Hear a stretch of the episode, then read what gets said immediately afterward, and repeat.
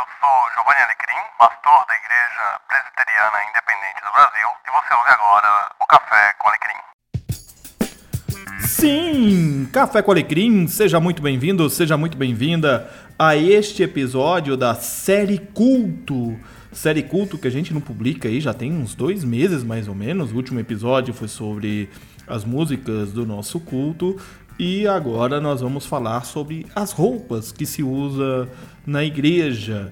Esse episódio faz parte dessa série que nós temos uma playlist dela no SoundCloud. Você pode ouvir lá no SoundCloud. Então vamos ao episódio de hoje: as roupas no nosso culto. O objetivo deste episódio não é construir aqui um manual de vestimenta, mas antes eu pretendo refletir com vocês no episódio de hoje sobre como as roupas fazem parte do conjunto do culto e como elas influenciam na celebração de nossas igrejas. Eu vou tratar aqui do conceito de apropriado de três diferentes estilos que tenho visto e do uso da toga, estola e colarinho clerical.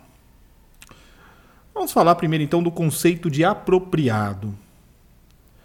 Não é apropriado que o pastor se vista de maneira desleixada. Vamos presenteá-lo com um bom terno.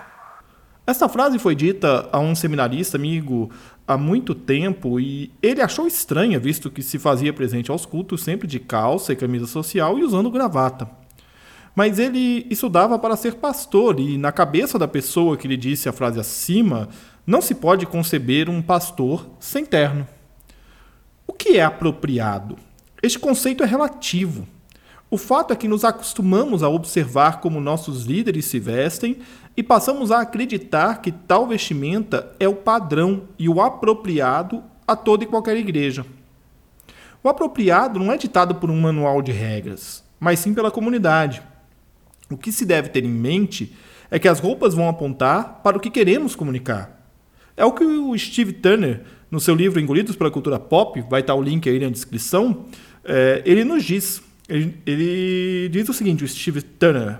As roupas sempre tiveram duas funções simultâneas. Uma diz respeito às necessidades de proteção, aquecimento e decência.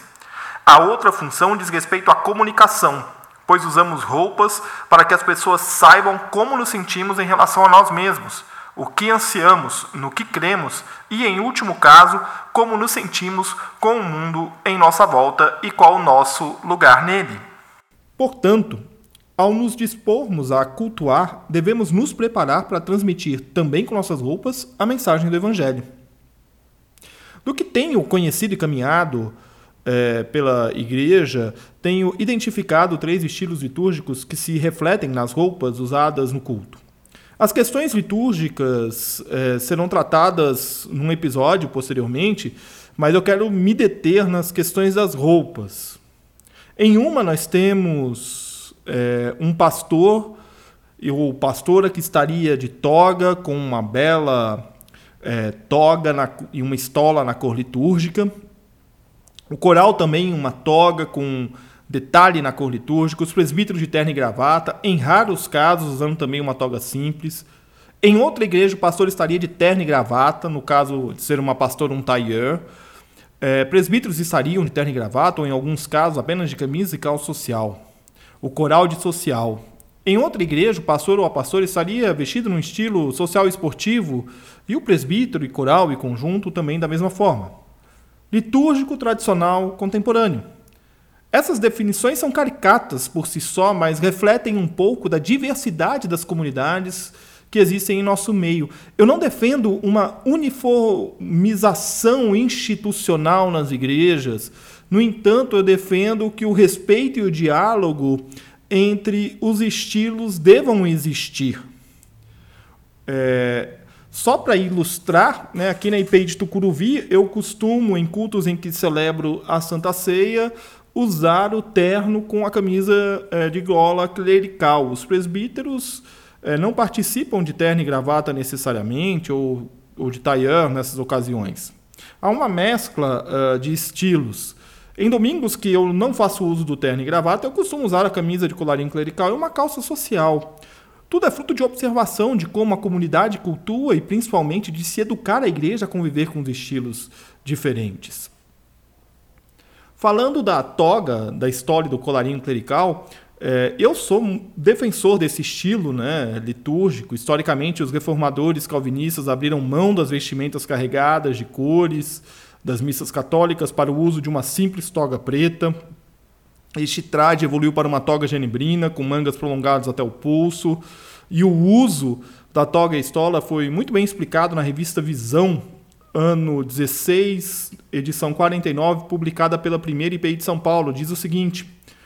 O uso da toga genebrina pelos pastores das igrejas presbiterianas é comum no Brasil.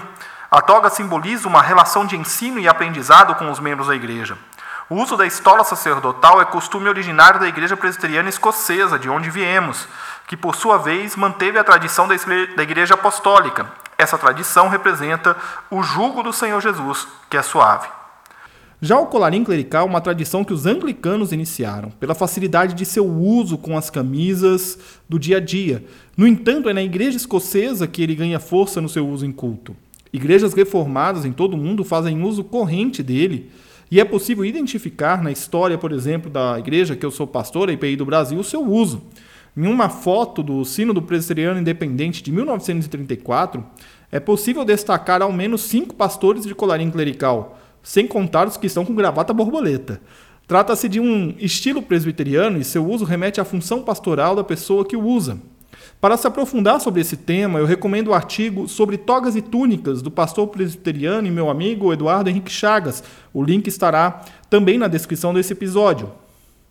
Por fim, é, embora eu seja um grande adepto dessa questão litúrgica, eu entendo que cada comunidade, eu já disse isso no episódio de hoje, que cada comunidade deve trabalhar essa questão da vestimenta de acordo com a sua realidade, de acordo com aquilo que é vivido naquela comunidade. Então não dá para você impor. Agora eu penso que as denominações no nível institucional e falando especificamente dos presbiterianos aqui da IPI, eu entendo que no nível institucional as celebrações devam refletir a diversidade litúrgica e também as vestes, né, preservarem a história e a tradição da igreja. Então nada impede, por exemplo, um culto contemporâneo com vestes litúrgicas. É, um não anula o outro, né? ao contrário, estabelecem o diálogo entre tradição e tempos atuais, mostrando que a mensagem do Evangelho e a forma da igreja cultuar são vivos e são presentes na história e na vida do povo. Eu espero que esse nosso papo sobre é, vestimenta litúrgica, sobre as roupas no nosso culto, tenha trazido um pouco de esclarecimento para você. É, Lembre-se de é, compartilhar esse episódio para o seu pastor, a sua pastora, os líderes da sua igreja, Lembre-se que nós temos o nosso grupo no Telegram, você pode entrar, tem o um link aí na descrição, tem o canal do Café com Alecrim no YouTube, você pode também assistir os vídeos lá, nós estamos com uma série de devocionais chamada Janelas da Alma, você pode participar lá também.